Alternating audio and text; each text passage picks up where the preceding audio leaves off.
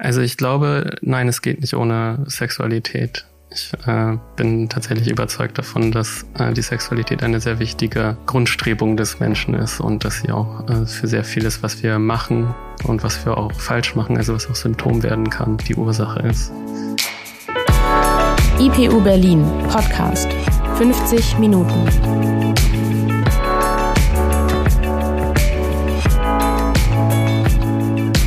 Ist eine neue Folge 50 Minuten. Wir sind der psychoanalytische Podcast der IPU Berlin. Sex, das ist ein Signalwort, mit dem man gerne mal für Aufmerksamkeit sorgt. Es ist ein Dauerbrenner-Thema. Es ist irgendwie immer aktuell. Es hört nie auf, interessant und auch relevant zu sein. Aber warum eigentlich? Können wir nicht ohne? Wollen wir nicht? Oder sollten wir am besten auch nicht?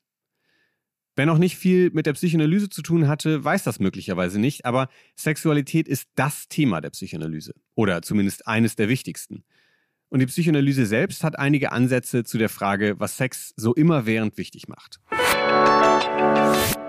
Darüber sprechen heute Samuel und ich und wir haben uns auch noch einen weiteren Gesprächsgast eingeladen. Das ist Aaron Lahl. Er ist wissenschaftlicher Mitarbeiter an der IPU und forscht und promoviert zum Thema Sexualität. Hallo Aaron und herzlich willkommen bei uns im Podcast. Hallo, schön, dass ich da sein darf. Lass es uns mal versuchen anzugehen, diese doch sehr große Frage zu klären. Was macht die Sexualität so wichtig für die Psychoanalyse? Ja, ähm, die Frage ist nicht so leicht zu beantworten, weil ich denke, es ist auch ein wenig strittig, wie wichtig die Sexualität für die Psychoanalyse ist. Ähm, ganz am Anfang, also wenn man zurückgeht zu Freud, ist die Sexualität sicherlich sehr zentral. Also es gab ja Freud, äh, gilt ja als Triebtheoretiker äh, und er hatte äh, unterschiedliche Triebtheorien. Aber in allen drei oder zwei Varianten ist die Sexualität immer sehr zentral gewesen als eine Grundstrebung des Menschen und auch eine Kraft, die sich vielleicht, also die einerseits wichtig ist, äh, weil sie unterdrückt werden kann und Symptome produzieren kann, aber die auch wichtig ist äh, für kulturelle Leistung. Freud ging zum Beispiel davon aus, dass Sexualität sublimiert werden kann und dann zum Beispiel im künstlerischen Schaffen eine Rolle spielt. Ja, und von dieser Grundposition aus der historisch großen Bedeutung der Sexualität, auch in der klinischen Praxis, also dass häufig hinter Symptomen halt sexuelle Ersatzhandlungen vermutet worden, zum Beispiel bei Freud.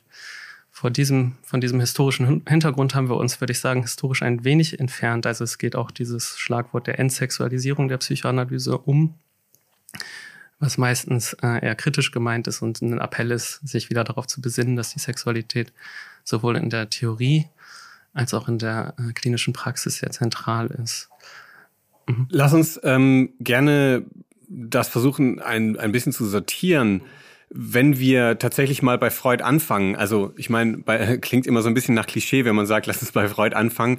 Aber du hast gerade vor allem ja auch von äh, Triebtheorie und Triebtheoretiker äh, gesprochen. Ähm, Kannst du, kannst du so ein bisschen skizzieren, was war damals die Grundidee? Also mhm. du hast jetzt, was ich vor allem meine, ist dieses, du hast gerade gesagt, dass das so eine, so eine Triebkraft ist, dass, ähm, dass sexuelle Wünsche hinter Symptomen stecken oder sowas. Ne? Was, wie muss man sich das vorstellen? Das meine ich mit skizzieren.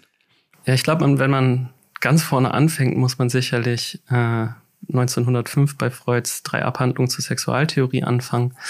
Äh, und ich denke, eine der Grundideen davon ist, dass äh, Freud zunächst einmal den Sexualitätsbegriff erweitert hat. Das heißt, über das, was konventionell als Sexualität verhandelt wird, hinausgeht. Genau. Also Freud ähm, nahm halt am Anfang an, dass äh, es eben diese sehr äh, breit gestreute Sexualität am Anfang gibt bei Kindern.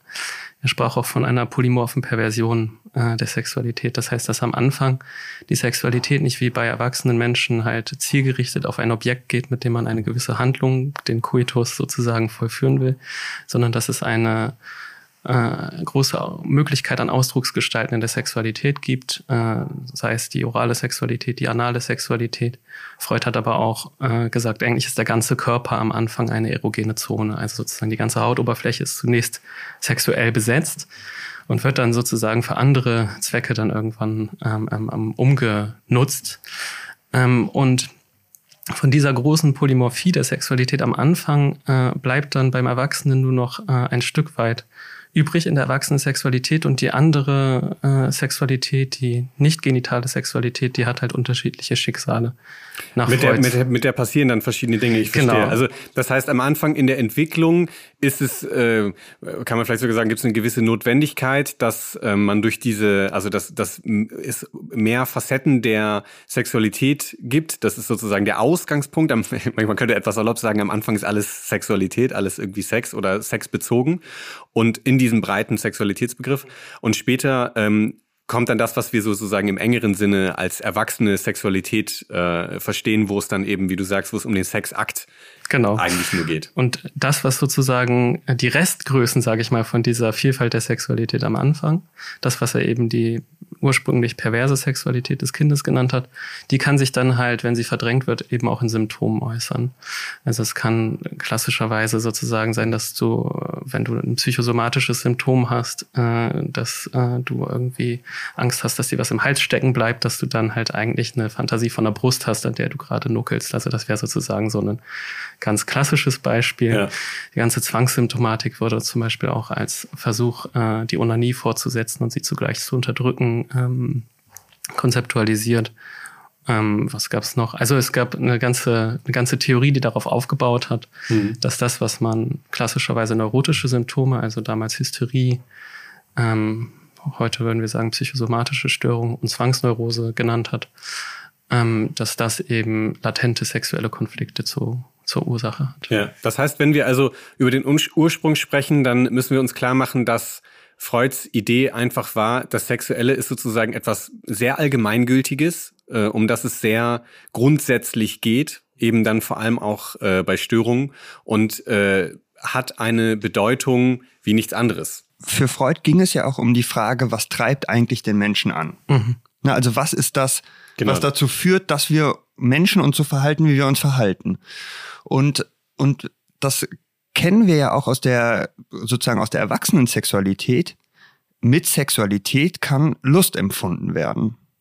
Ja, das ist etwas, der Orgasmus ist sozusagen das extreme Lustempfinden, wahrscheinlich ja. das größtmögliche. Naja, und gerade in unserer äh, heutigen Gesellschaft rückt das ja keine Ahnung, man sagen kann, wieder oder mittlerweile in den Vordergrund, während äh, man ja auch eine etwas, wie soll ich sagen, puristisch, biologistisch, fundamentalistische Einstellung haben kann, dass Sex eher sowas ist, was äh, der Fortpflanzung dient und sozusagen nur in diese Schublade gehört. Ja, und, und ich glaube, das, das war ja schon, würde ich auch sagen, so eine der revolutionären Aspekte von Freud, dass er halt dass er diesen Zusammenhang sozusagen hergestellt hat. Er hat sich gefragt, was treibt den Menschen an und ist dann auf die Idee gekommen, eigentlich wollen wir Lust, also primär wollen wir Lustgewinn haben als Mensch. Und das hat er dann miteinander verknüpft und hat dann, ist dann sozusagen auf die, finde ich, auch immer noch sehr geniale Idee gekommen, dass Sexualität als etwas, wo wir am meisten Lust empfinden können, halt nicht nur der reine Sexakt ist, nicht, ne, nicht nur, ähm, nicht nur der Sex im Erwachsenenalter, sondern viel, viel mehr. Und deshalb glaube ich, das ist sozusagen, das ist der Psychoanalyse bis heute, würde ich auch sagen, immer noch inhärent. Und gleichzeitig bin ich ganz bei Aaron, bei dir da. Die Frage, inwiefern Sexualität in psychoanalytischen Theorien noch so essentiell und so bedeutsam ist, wie sie für Freud damals am Anfang war. Aber dann kommen wir doch äh, oder versuchen wir in die in die aktuelle Zeit äh, zurückzukommen. Ich habe mich das mal andersrum gefragt. Würdest du sagen, es geht insofern gar nicht ohne Sex? Psychoanalyse. Ja, also Psychoanalyse maßt sich ja schon auch an, äh, etwas zu erklären, was jetzt nicht nur innerhalb einer Analyse zum Beispiel gültig ist, sondern mhm. so ein bisschen auch den Menschen und die Psyche zu erklären. Mhm. Also ich meine schon ein bisschen allgemeiner als nur in der Analyse. Mhm. Also ich glaube, nein, es geht nicht ohne Sexualität. Ich äh, bin tatsächlich überzeugt davon, dass äh, die Sexualität eine sehr wichtige Grundstrebung des Menschen ist und dass sie auch äh, für sehr vieles, was wir machen, äh, und was wir auch falsch machen, also was auch Symptom werden kann, ähm, die Ursache ist. Ähm, die Frage, geht es ohne Sexualität? Also zumindest der Vorwurf lautet ja, und das lässt sich auch erhärten, wenn man sich äh, zum Beispiel anguckt, wie häufig wird überhaupt von Sexualität in der psychoanalytischen Literatur gesprochen. Es gibt richtige Erhebungen dazu und da sieht man, dass es sozusagen eine linear herabfallende ja, äh, Gerade ist, äh, mhm. dass tatsächlich viel weniger über Sexualität gesprochen wird, auch viel weniger in Falldarstellung zum Beispiel von Sexualität berichtet wird und da können wir dann auch vermuten, dass tatsächlich auch in den Analysen weniger über Sexualität gesprochen wird. Und manche, die äh, würden halt sagen, dass, äh, oder es gibt andere Paradigmen, würde ich sagen, die sich an die Stelle der Sexualität gesetzt haben, Manche würden sagen, in der Psychoanalyse geht es vor allen Dingen um emotionale Probleme, wovon dann sozusagen sexuelle Affekte ein Subspektrum sein kann, aber mhm. eigentlich geht es um Erfahrungen äh, der Trauer, Erfahrungen der Kränkung, ähm, Erfahrungen der Wut, die sozusagen durchgearbeitet werden müssen und äh, die Annahme, dass das immer sexuellen Ursprungs sei, wird sozusagen ein Stück weit zurückgewiesen oder relativiert. Und das ist sicherlich eine der Ursachen dieser sogenannten Entsexualisierung der Psychoanalyse. Das ist ein gutes Stichwort und ich glaube auch, um das noch besser zu verstehen, weil wir haben ja jetzt schon mal den Punkt eingeführt, dass man, wenn man im psychoanalytischen Sinne über Sexualität spricht, dass es eben mehr ist als einfach nur, wir sprechen jetzt darüber, dass zwei Menschen Sex miteinander haben, sondern ne, es ist, es ist immer, es geht immer um sehr viel mehr. Es ist ja, gibt ja zum Beispiel auch den Libido-Begriff und sowas. Das ist schon etwas sehr Umfassendes, äh, um das es dann geht in der Psychoanalyse. Und du hast gerade schon gesagt, es wird durch manche Sachen äh, ersetzt, ergänzt. Es gibt ja beispielsweise die äh, Bindungstheorie, die so ein bisschen im Gespräch ist, mehr an Bedeutung zu gewinnen, wodurch vermeintlich die Sexualität mehr in den Hintergrund gerät. Aber äh, wenn wir uns diesen Vorwurf oder mh, hm, diese Idee der Entsexualisierung äh, mal anschauen, das ist wahrscheinlich für viele so noch nicht so hundertprozentig nachvollziehbar. Welche Kritik wird denn da geübt oder welche Positionen gibt es da? Mhm. Ja, letztlich gibt es klassische Triebtheoretiker, die weiter davon ausgehen, dass wir uns den Menschen als einen primär nach sexuellen nach sexueller Erfüllung strebenden. Manche würden dann noch einen Aggressionstrieb hinzufügen und dann gibt es natürlich auch noch den Selbsterhaltungstrieb, aber da hört es dann sozusagen schon mhm. mit den Grundkategorien auf. Also die würden sagen, es gibt einfach diese drei und darauf läuft da ja. läuft alles drin zusammen. Je nach Spielart, ja. Mhm. Dann, mhm. bei Freud gab es immer nur zwei, äh, das war immer ganz wichtig.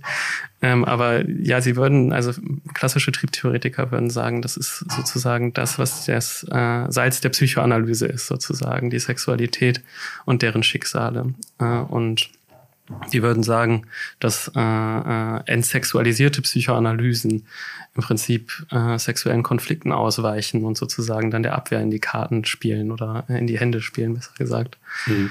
Äh, und das wäre sozusagen der Vorwurf und manche, und die Gegenseite würde vielleicht sagen, dass äh, ähm, schwer zu sagen, was würde die Gegenseite sagen, weil niemand sagt, äh, schreibt sich auf die Fahnen, die Psychoanalyse zu entsexualisieren. Mhm. Es gibt nur einfach eine gewisse äh, ähm, Tendenz, würde ich sagen, hinter der Sexualität in manchen psychoanalytischen Schulen, sagen wir zum Beispiel in objektbeziehungstheoretischen Schulen, hinter der Sexualität eigentlich andere Bedürfnisse zu sehen, zum Beispiel ein Nähebedürfnis und deswegen äh, so ein bisschen die Sexualität als eigene Strebung so zu disqualifizieren. Ich persönlich finde, ähm, wenn du, also hast die Bindungstheorie gerade erwähnt. Ich persönlich finde, man sollte das nicht als so einen starken Gegensatz sehen, weil ich sehe, ich stelle mir das immer so vor, wenn Leute zum Beispiel eine Bindungsbeziehung eingehen, dann spielt immer was Sexuelles mit rein. Und wenn Leute sexuell miteinander verkehren, dann gibt es immer auch einen Bindungsmoment dabei. Und eigentlich finde ich, dass die größten Fortschritte in der Psychoanalyse der Nachkriegszeit, was die Sexualtheorie angeht, Theorien waren, die festgestellt haben, was hinter manifester Sexualität so anderes stecken kann.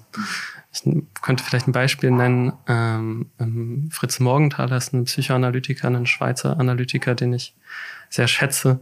Und der hat über Perversionen geschrieben. Also es geht äh, klassischerweise um Phänomene wie zwanghaften Fetischismus, der auch als etwas mit einem Leidensdruck erlebt wird. Und er hat festgestellt, dass dahinter häufig narzisstische Konflikte sind, also Kränkungen in der frühen Kindheit, die sozusagen in dem perversen Ritual äh, sozusagen bearbeitet werden. Mhm. Und das, Im das, Versuch, die frühe Kränkung zu überwinden. Genau. Quasi. Also diese ganzen äh, mit Sexualität Kränkung äh, überwinden, die ganze Sexualität als Rache, zum Beispiel im sexuellen Sadismus.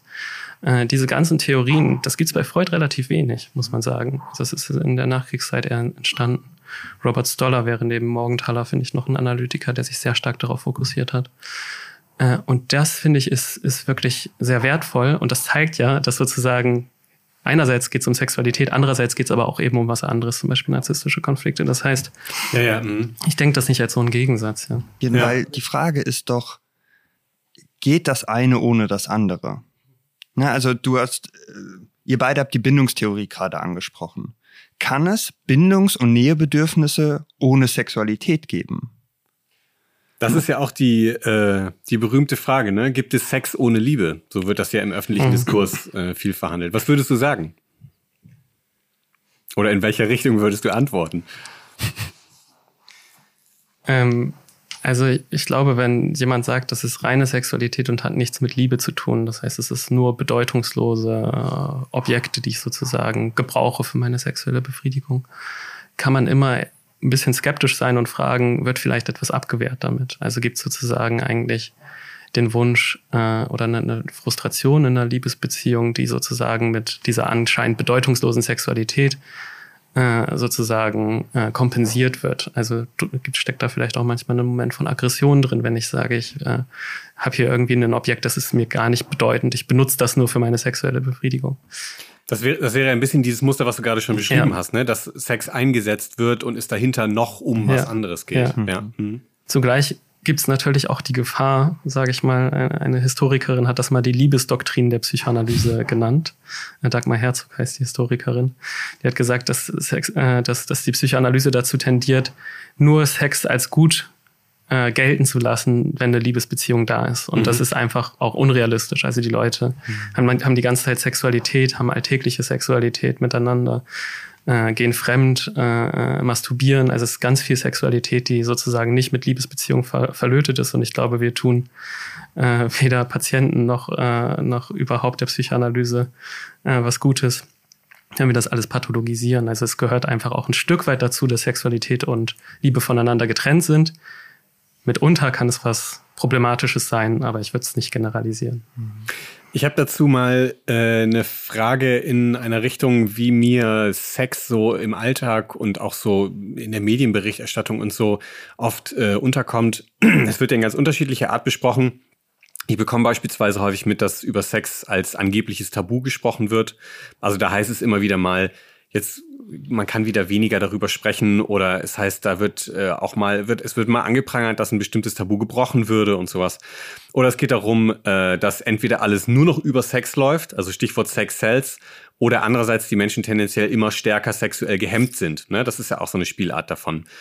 Äh, natürlich kann man dazu jetzt nur ähm, schwer allgemeine Aussagen äh, treffen, aber ähm, und das ist natürlich auch eine Frage danach, wie lässt sich das gut thematisieren? Wie lässt sich verkaufen, darüber zu sprechen beispielsweise auch?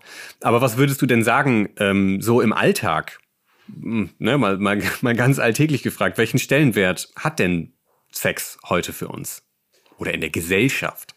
Ja, ich meine, du hast angesprochen, äh, die kulturelle Repräsentation, die gehört ja zum Alltag. Also die Leute, äh, mittlerweile informieren sie sich über Medien, vor allen Dingen über Sexualität, also sexuelle Aufklärung durch die Eltern und auch in der Schule wird immer bedeutungsloser gegenüber Sexualität durch äh, soziale Medien und da findet man häufig Repräsentation der Lockerheit, äh, der, der Entspanntheit, vielleicht auch der Ungehemmtheit und auch der offenen Sexualität. Und ich glaube, das ist sehr wichtig, äh, oder das ist, zeichnet unsere Kultur gerade aus, dass wir äh, zumindest auf der Oberfläche sehr offen und frei über Sexualität äh, sprechen. Zugleich glaube ich, dass die Konflikte, was sozusagen sexuelle Hemmung angeht, sexuelle Ängste, äh, ähm, immer noch sozusagen den Durchschnittsmenschen sehr stark affizieren und, und dass äh, das auch in der Klinik sicherlich im Alltag äh, ein relevantes Thema ist, dass Leute Angst haben von sexuellen Versagung, Versagensängste, äh, von Frustration, von, von äh, ja, sexuellen kleineren Störungen und so weiter. Ich glaube, das gehört viel zum Alltag von den Menschen dazu. Und darüber sprechen sie relativ wenig. Also es gibt dann doch immer noch eine ähm, Gehemmtheit auch äh, in Beziehungen darüber zu sprechen. Ich habe die Vorstellung, dass dann manchmal in der Analyse auch sozusagen, dass dann halt auch ein Ort sein kann, wo man Sachen frei heraussagt, die man sonst sich nicht traut zu sagen und dass das auch heilsam ist. Also ich glaube, es ist sozusagen eine Gleichzeitigkeit von Enthemmung und Hemmung, die immer noch charakteristisch wahrscheinlich ist. es auch, wahrscheinlich ist es auch genau äh, insofern ja auch eine, ein Wechselspiel, ne? Also das ist ja, das ist ja aufeinander bezogen, ne? Gerade wie du das jetzt gerade beschrieben hast. Ähm, mal dann entsprechend nochmal andersrum äh, angegangen. Du hast jetzt auch gerade schon gesagt, äh, wird sich für geschämt. Ähm, es wird an vielen Stellen wahrscheinlich zu wenig drüber gesprochen, wo es sinnvoll wäre. Äh, das ist ja nun, Sex ist ja nun etwas Intimes, äh, was entsprechend schnell schambehaftet ist. Also das ist ja einfach sozusagen etwas naheliegend, dieser, die, diese, diese, diese Emotion dazu oder dieses Gefühl dazu. Ähm, wenn man jetzt darüber spricht, eben ob öffentlich oder beispielsweise auch im Freundeskreis, da werden auch Leute ganz unterschiedliche Ansichten zu haben. Ähm, es gibt aber ja auch Grenzen, die gesetzt werden. Also beispielsweise dürfen Pornos erst legal ab 18 äh, ab 18 Jahren konsumiert werden. Oder ähm, ein, ein kontroverses und äh, immer wieder aktuelles Thema ist ja die sogenannte Sexualerziehung. Jetzt mal bewusst die Erziehung in Anführungszeichen gesetzt, weil ja immer die Frage ist, was da eigentlich erzogen wird. Ähm, also was Kindern in der Schule über Sexualität erzählt wird. Würdest du Stichwort Hemmung, Enthemmung, würdest du sagen, äh, gewisse Grenzen oder sogar Tabus sind beim Thema Sexualität auch sinnvoll? Sicherlich. Also mal soziologisch gesprochen kann man sehen, dass sich die Grenzen des Erlaubten und des Verbotenen verschoben haben, aber sie wurden nicht aufgehoben. Also früher gab es halt ganz viel in der Sexualität, was verboten oder verpönt war, zum Beispiel die Homosexualität aber auch so verschiedene Sachen wie Fetischismus, was, was zum Beispiel früher eine Krankheit war und jetzt aus dem Krankheitsdiagnostiksystem äh, herausgenommen wird. Und die Grundverschiebung dahinter ist halt, dass alles in Ordnung ist, äh, solange zwei Personen einwilligen können. Also wir haben sozusagen eine Konsensmoral. Äh, und deswegen ist sozusagen alles, was wo der Konsens in Frage steht, gefährlich und, und verpönt in unserer Gesellschaft. Deswegen ist auch diese Grenze mit 18 Jahren dann immer relevant, zum Beispiel äh, bei sowas wie Prostitution oder solchen Dingen. Aber eben halt auch die ganzen sexuellen Grenzverletzungen. Und ich glaube, ähm, dass ähm, ja, die Psychoanalyse auch ähm, da, also ich würde da auch, auch mitgehen. Also ich würde sagen, vielleicht bin ich dann Kind meiner Zeit, dass ich sage, äh, ich halte Sexualität dann für problematisch und dann sollten wir sie auch tabuisieren, wenn es eine Grenzverletzung gibt oder eine äh, Grenzverletzung droht. Äh, ich finde das ein gutes Stichwort auch mit diesem, du hast jetzt gerade gesagt, wir haben jetzt in unserer aktuellen Gesellschaft beispielsweise eine Konsensmoral. Ähm, sprechen wir mal über eine spezifische Form von Sexualität. Du befasst dich ja beispielsweise mit äh, Homosexualität. Und Du hast jetzt gerade gesprochen auch über Grenzen, die sich mal verschieben oder neu verhandelt werden oder so. Es gab ja durchaus Zeiten, in denen Homosexualität nicht nur äh, verpönt war, sondern strafrechtlich verfolgt wurde. So, ne? Das ist ja teilweise sogar in manchen Ländern äh, heute immer noch so. Oder wurde sogar wieder eingeführt. Ähm, ein Thema, äh, das übrigens auch nach meinen Informationen äh, teilweise bis heute in der psychoanalytischen Community durchaus umstritten ist.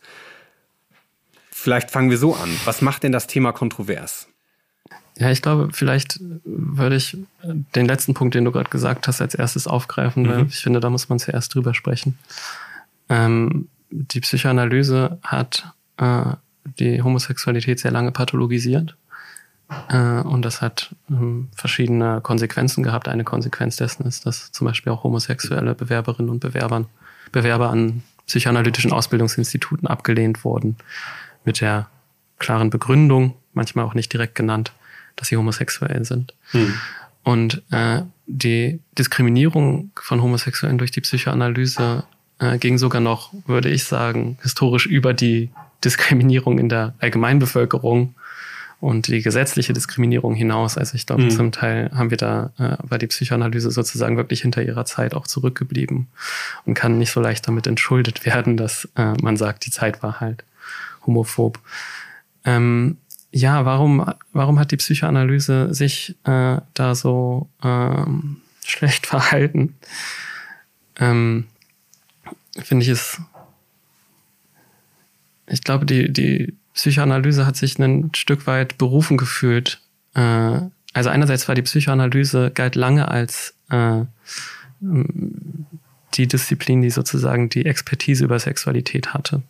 Und man hat sich, glaube ich, berufen gefühlt, sozusagen für die Bevölkerung, für die allgemeine Bevölkerung, die Sexualität zu normalisieren. Und ich glaube, dass dies aus diesem Fehler, äh, die äh, sozusagen dem Anspruch, die abweichende Sexualität zu korrigieren und wieder der Normalität zuzuführen. Was im Übrigen auch ganz im Gegensatz äh, steht zu dem, wie Freud die Sexualität mhm. am Anfang gedacht hat, nämlich, dass mhm. sie sozusagen die Abweichung ja am Anfang, die Abweichung ist das Normale. Ja, und polymorph pervers, genau. das ist das Stichwort vorhin. Ja. Ich muss übrigens einmal kurz dazu sagen, pervers, äh, das ist ja im, im allgemeinen Sprachgebrauch, ist das ja sehr negativ besetzt, das ja. Wort. Ne? Das muss man auch mal feststellen. Er, er beschreibt damit etwas. Ne? Also er will damit ja nicht werten mit diesem Begriff der Perversion oder nee. des Perversen. Ne? Das ist ganz wichtig fürs Verständnis im Hinterkopf zu haben. Ja, richtig. Also ich, man könnte sagen, dass, dass er eben, indem er sagt, die Perversion ist das ursprünglich am Anfang beim Kind, dass die Sexualität eben nicht auf die Genitalien zentriert ist. Damit unterwandert er ja eigentlich ein normatives Perversionskonzept, indem er zumindest sagt, dass alle Menschen perverse Anteile haben, auch wenn sie ähm, Erwachsenen dann äh, vor allen Dingen über die Genitalien ihre Sexualität ausdrücken, aber es gibt diese Anteile in allen Menschen. Genau. Zugleich bleibt der Perversionsbegriff auch für einen Pathologiebegriff. Also manchmal kann es halt einfach eine Fixierung auf äh, gewisse Praktiken geben, die auch als äh, ähm, sozusagen fremd für das eigene Ich empfunden wird, die auch einen Leidensdruck erzeugt oder zum Beispiel auch in unserer Gesellschaft verpönt ist. Also so etwas wie Pädophilie würde ich als eine Perversion begreifen, an der dann halt, ähm, äh, die dann halt auch behandlungsbedürftig ist. Also ich würde sozusagen ein Stück weit äh, diesen Perversionsbegriff auch in diesem Anstößigen da auch noch festhalten. Ja. Aber es geht nicht um eine moralische Verurteilung, sondern es ist halt ein klinischer Begriff, mit dem man etwas beschreiben will. Und hab, wir, wir haben es immer wieder im Podcast, äh, es ist eine Ambivalenz oder in diesem Fall sogar eine Ambiguität. Es äh, meint in verschiedenen Kontexten verschiedene Dinge. Hm. Bei, bei Freud geht es ja nicht nur ums Polymorph Perverse, sondern er betont ja auch, dass sich Kinder sozusagen in für, für beide Eltern libidinöse, erotische Wünsche, Vorstellungen, Fantasien haben. Und da wird ja eigentlich auch sowohl eine Heterosexualität als auch eine Homosexualität dementsprechend erstmal als genommen angesehen. Und, und dann wurde ja aber lange Zeit gesagt, die sozusagen wächst sich raus in Anführungsstrichen und am Ende steht die gesunde, reife Sexualität zwischen Mann und Frau. Und das war ja eigentlich die Linie, die, glaube ich, würde ich sagen, lange Zeit in der Psychoanalyse so, so gefahren wurde. Und man würde mittlerweile sagen, die heteronormative ja. Variante sozusagen. Ja, es ist auch interessant. Also das Konzept, was du gerade angesprochen hast, äh, bei Freud heißt das äh, konstitutionelle Bisexualität. Bei Bisexualität in einem mehrfachen Sinne gemeint ist, also in einem Sinne einer Zweigeschlechtlichkeit. Also wir haben alle männliche und weibliche Anteile, sowohl auf biologischer als auch psychologischer Ebene, als auch wir begehren alle äh, Männer und Frauen. Und für Freud ist es sozusagen, dass am Ende man nur Männer auf der Oberfläche oder nur Frauen auf der Oberfläche begehrt, ist immer etwas Erklärungsbedürftiges, wo ist der andere Anteil hin. Mhm. Ja? Mhm. Und das Interessante ist, dass in dem Moment, wo die Psychoanalyse, sage ich mal, homophob geworden ist, wenn man das jetzt so ganz äh, äh, ähm, überblicksmäßig sagen kann. Also wo es wirklich sehr stark homophob geworden ist, da wurde dann auch dieses Theorien der konstitutionellen Bisexualität einfach fallen gelassen. Also da hat man gesagt, nee, das, äh, das stimmt nicht. Und ich halte tatsächlich die konstitutionelle Bisexualität auch als ein Denkmodell, wie man überhaupt Menschen versteht. Also dass immer irgendwo ein heterosexueller und immer irgendwo ein homosexueller Anteil ist in allem, was wir machen, inklusive unseren Symptomen. Ähm, das äh, halte ich für eine sehr essentielle Kategorie. Und deswegen ist es umso, umso äh, schwieriger und symptomatischer, dass die Psychoanalyse diesen Begriff äh, ein Stück weit vergessen hat, eine Zeit lang. Ja. Könnte man denn sagen, es gibt so eine Art, was du jetzt beschrieben hast, ist so eine Art traditionelle oder zumindest eine Zeit lang war das eine relativ typische Ansicht in der Psychoanalyse und es gibt mittlerweile wie soll ich sagen, modernere, äh, weiterentwickelte Perspektiven und vor allem, welche sind denn das dann? Ja, also ich musste auch gerade ein bisschen zögern, als Samuel gesagt oder als du gesagt hast, äh, dass ähm, das heute immer noch umstritten ist ich weiß nicht, ob es heute noch offen homophobe Analytiker gibt. Sie schreiben zumindest nichts mehr.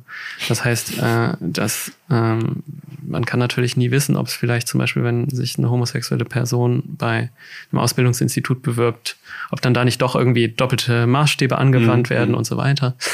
Aber äh, an sich würde ich sagen, dass die Psychoanalyse sich äh, kritisch zu ihrer eigenen Vergangenheit und der Homosexualitätspathologisierung heute allgemein positioniert. Mhm.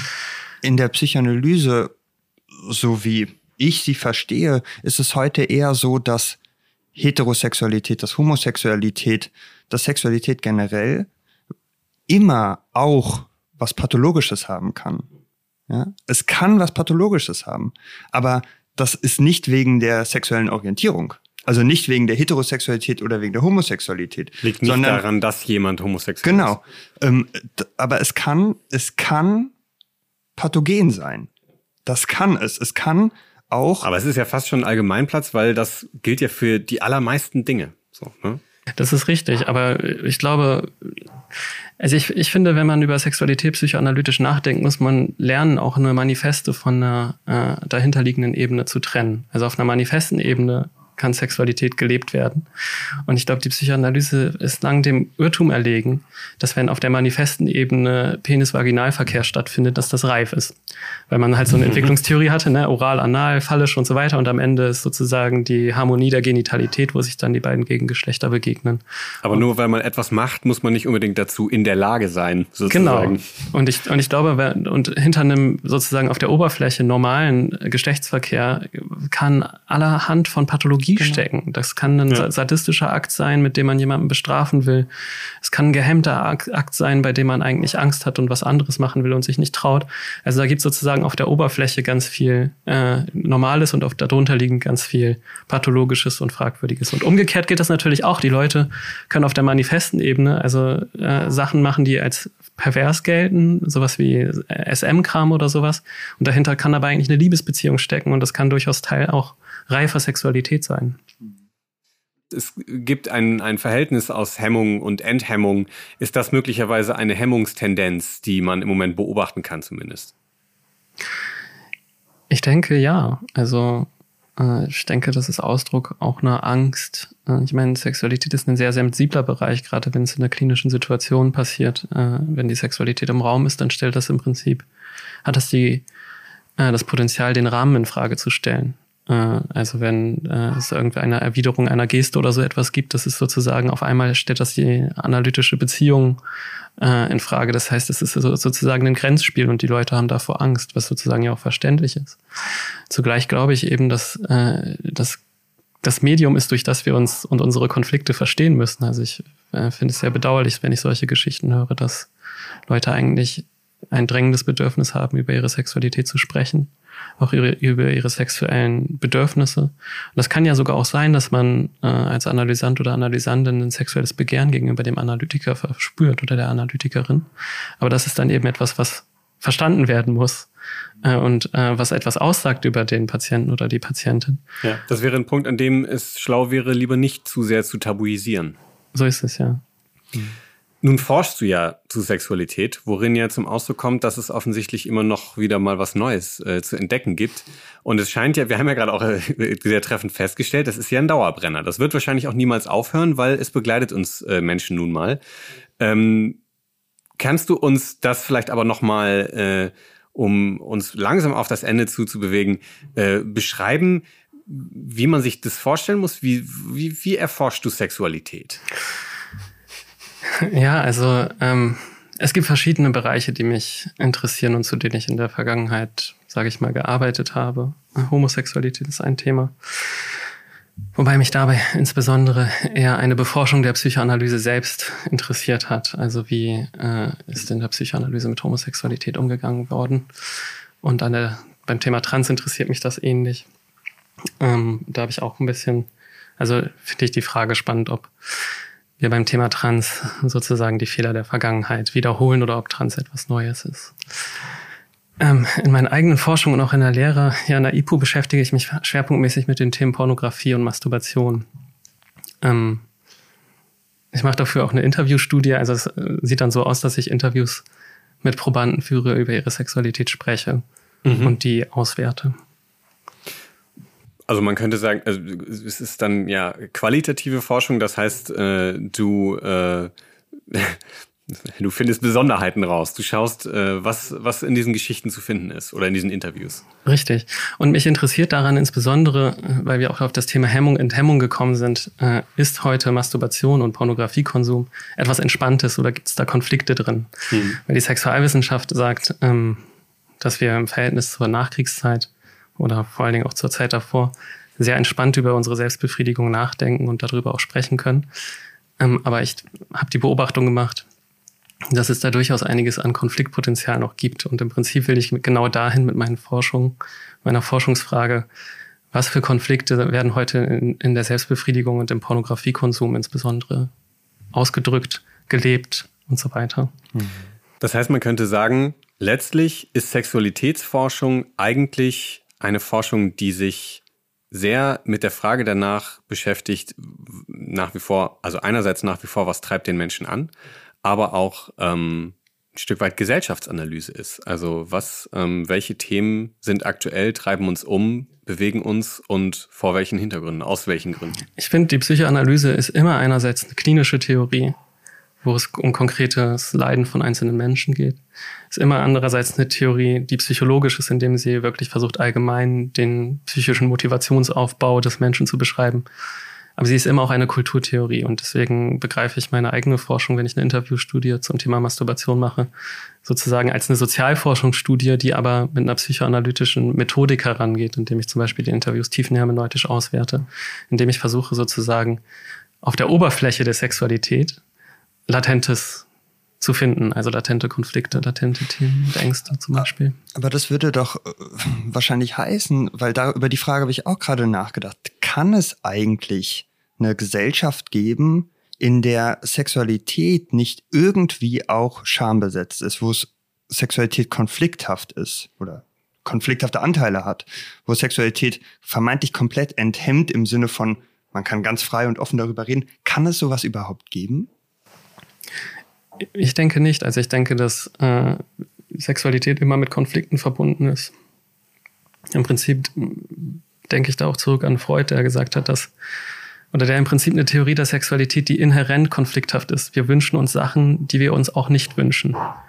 Ja, also das Inzest-Beispiel, der Ödipus-Wunsch ist das klassischste. Also wir wollen zugleich äh, mit unserer Mutter schlafen und es zugleich auch nicht, weil äh, das Ängste evoziert. Wir wollen, wir haben überbordende Triebwünsche, äh, die wir zugleich regulieren. Das heißt, es gibt immer einen Moment der, des, der Gefahr auch in der Sexualität. Und diese Vorstellung einer kompletten Lockerheit äh, halte ich für, halte ich für eine Utopie. Äh, und ich bin mir auch nicht sicher, ob ich das überhaupt wünschenswert fände. Ähm, und ich mache zumindest die Beobachtung, dass wenn, wenn Leute ganz, ganz entspannt über Sexualität äh, vorgeben, äh, reden zu können oder darüber nachdenken zu können oder darüber zu, auch mit Freunden sprechen zu können, dass das manchmal auch äh, ja eine, eine Angstüberwindung ist und dahinter, wenn man dann weiter nachfragt, kommt dann kommen dann doch wieder Konflikte. Ich glaube, Sexualität ist inhärent konflikthaft. Also, man könnte als Fazit sagen, äh, Sexualität wird immer widersprüchlich bleiben und das ist auch gut so. Ja. Aaron, vielen Dank für das Gespräch. Danke euch auch.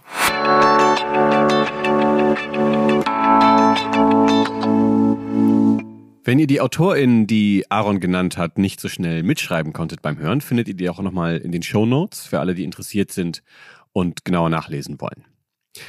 Samuel, jetzt haben wir schon mal den Begriff der Sexualität in der Psychoanalyse geklärt. Wir haben ein, ein grundlegendes Verständnis dafür geschaffen, worum wie umfassend äh, das Thema ist und inwiefern das so umfassend in der Psychoanalyse ist.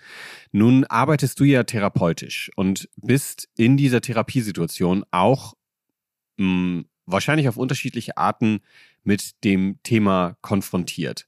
Mich würde als erstes mal interessieren, wenn dieses Thema so umfassend ist, wie muss man sich das denn eigentlich vorstellen? Wie kommt denn das dann vor? Also wie trifft man denn auf dieses Thema in einer Therapiestunde? Ich würde sagen, Sexualität kann wirklich auf unterschiedlichen oder ja doch auf unterschiedlichen Wegen auftauchen. Also zunächst, was glaube ich ja erstmal am meisten Sinn macht, ist, wenn, wenn Patientinnen oder Patienten über ihre Sexualität sprechen. Ja, also davon berichten, genau wie sie Sexualität ausleben, sozusagen. Zu, genau, zum Beispiel. Und was, was finde ich, finde ich da schon erstmal wichtig ist zu betonen, Sexualität ist, wie vielleicht noch andere Themen auch, Suizidalität zählt zum Beispiel auch noch dazu, Themen, die eigentlich oder die schambehafteter sind als andere Themen. Ja, da spricht sich nicht so leicht drüber. Genau. Ist intimer, ist unangenehmer, ist vielleicht verpönter.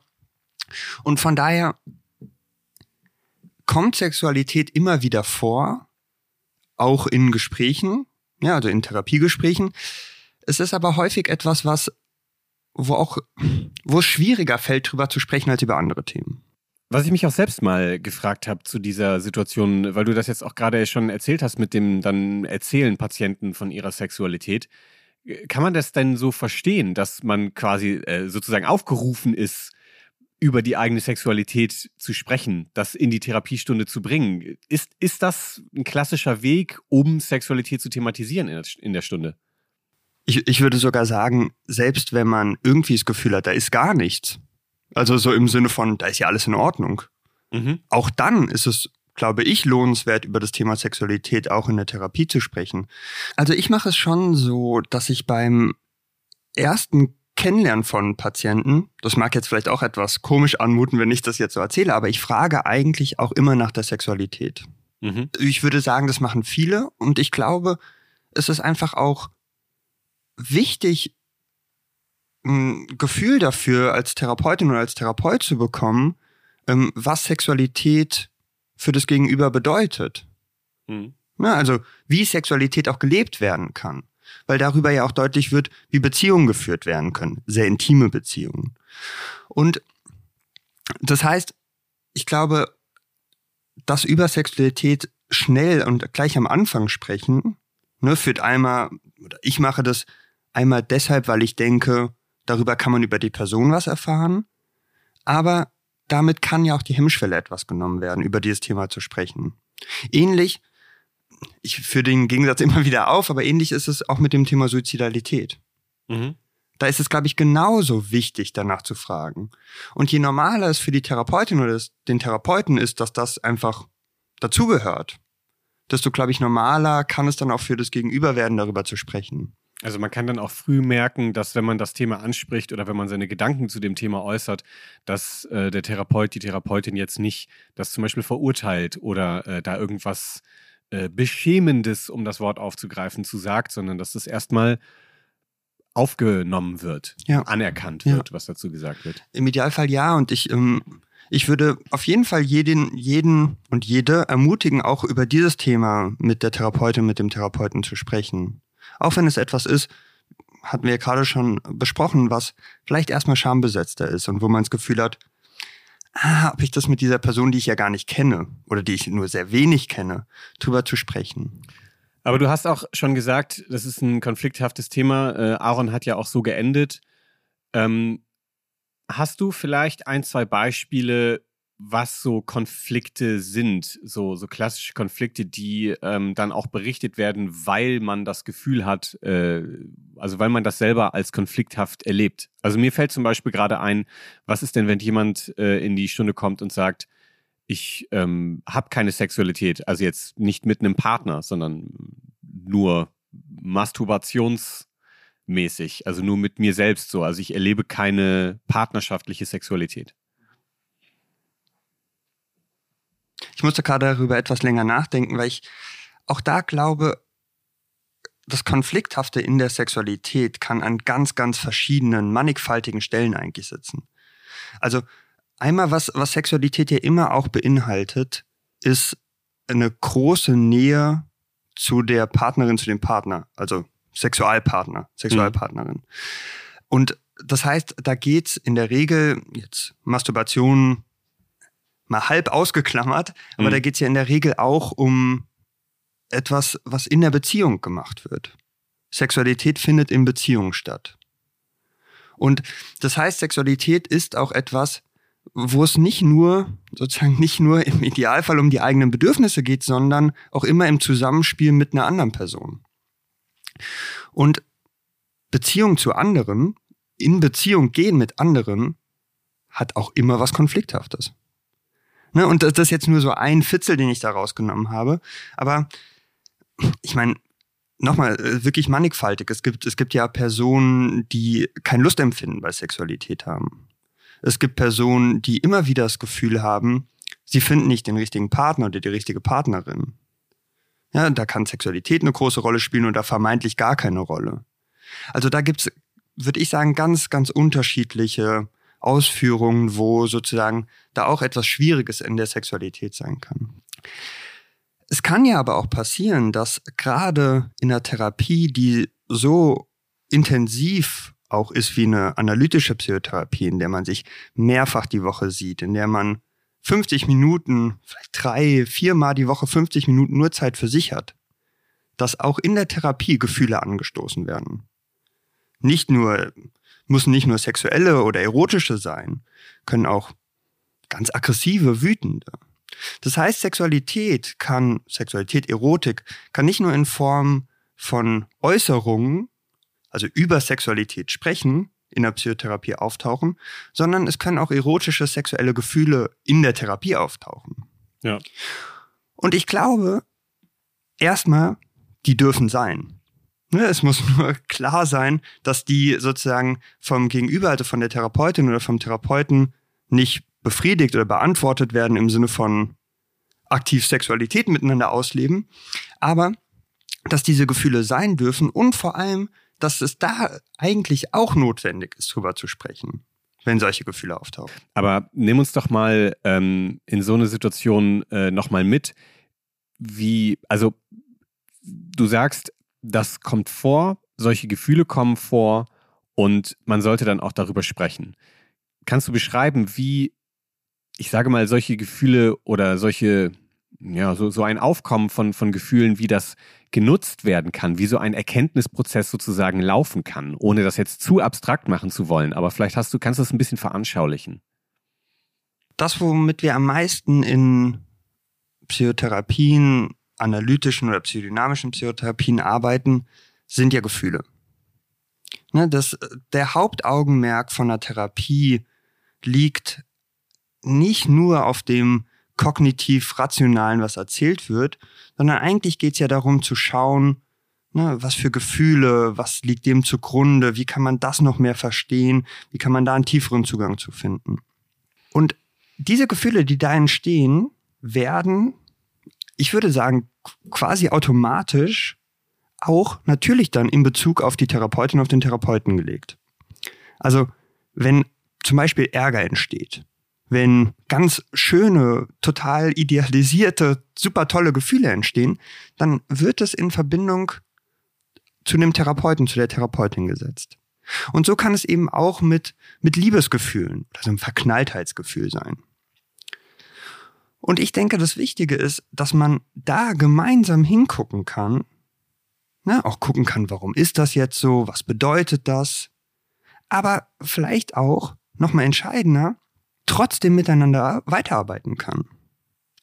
Weil darüber vielleicht auch dann irgendwann verstanden werden kann, warum war es denn in diesem Zeitraum notwendig, dass jemand auf einmal so ein Verknalltheitsgefühl entwickelt hat. Ich glaube, wir können die Perspektive nochmal anders aufziehen. Und zwar, wenn wir uns fragen würden, in der Therapie, in der es um mich als Individuum geht, Ne, und in, vor allem in der analytischen Psychotherapie, die so viel Zeit hat, die so viel Raum bietet. Warum sollte das Sexualität ne, als ein Thema, das uns als Menschen so sehr beschäftigt, wieso sollte es da, wieso sollte das nicht Thema werden? Wieso sollte das nicht auch im Rahmen von der Therapie auftauchen? Es wäre doch eigentlich, wir haben, wir haben in unseren Gesprächen doch jetzt darüber gesprochen, wie, wie zentral Sexualität für den Menschen ist warum sollte das dann nicht auch in der Psychotherapie, in der Psychoanalyse auftauchen können und da vor allem dann auch thematisiert und besprochen und weiter durchdacht werden können?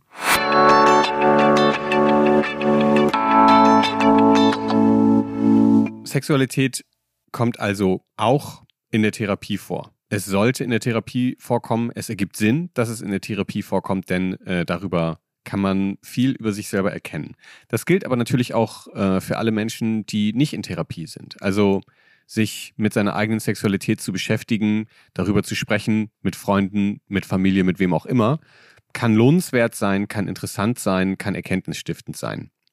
Und das liegt daran, dass Sexualität eben nicht nur der Sexualitätsakt ist, den wir meistens unter diesem Begriff oder auch unter dem Begriff Sex verstehen, sondern das ist etwas Umfassenderes. Wenn wir in die Welt kommen, wenn wir in die Welt reinfinden, erste Erfahrungen sammeln, dann ist noch ein bisschen direkter zu erkennen, inwiefern Sexualität eben nicht äh, dieser Akt ist, weil die kindliche Sexualität eben noch nichts mit diesem Akt zu tun hat. Und es geht dann in der, im jugendlichen Alter und im Erwachsenenalter immer damit weiter. Sexualität hört nicht auf, es begleitet uns immer, ob nun zum Lustgewinn oder tatsächlich auch, aber dann letztlich verhältnismäßig selten, zur Fortpflanzung.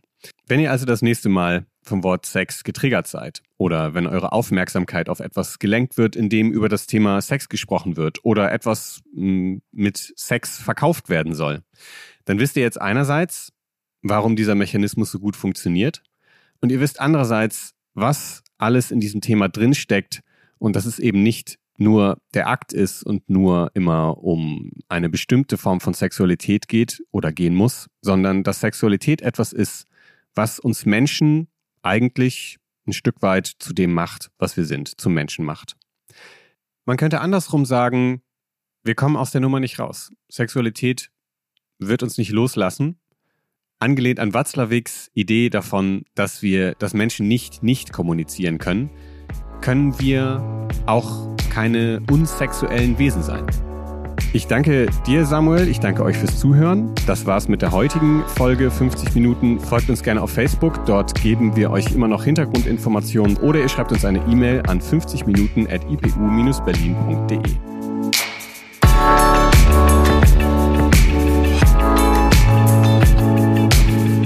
»50 Minuten« ist eine Produktion der Internationalen Psychoanalytischen Universität Berlin.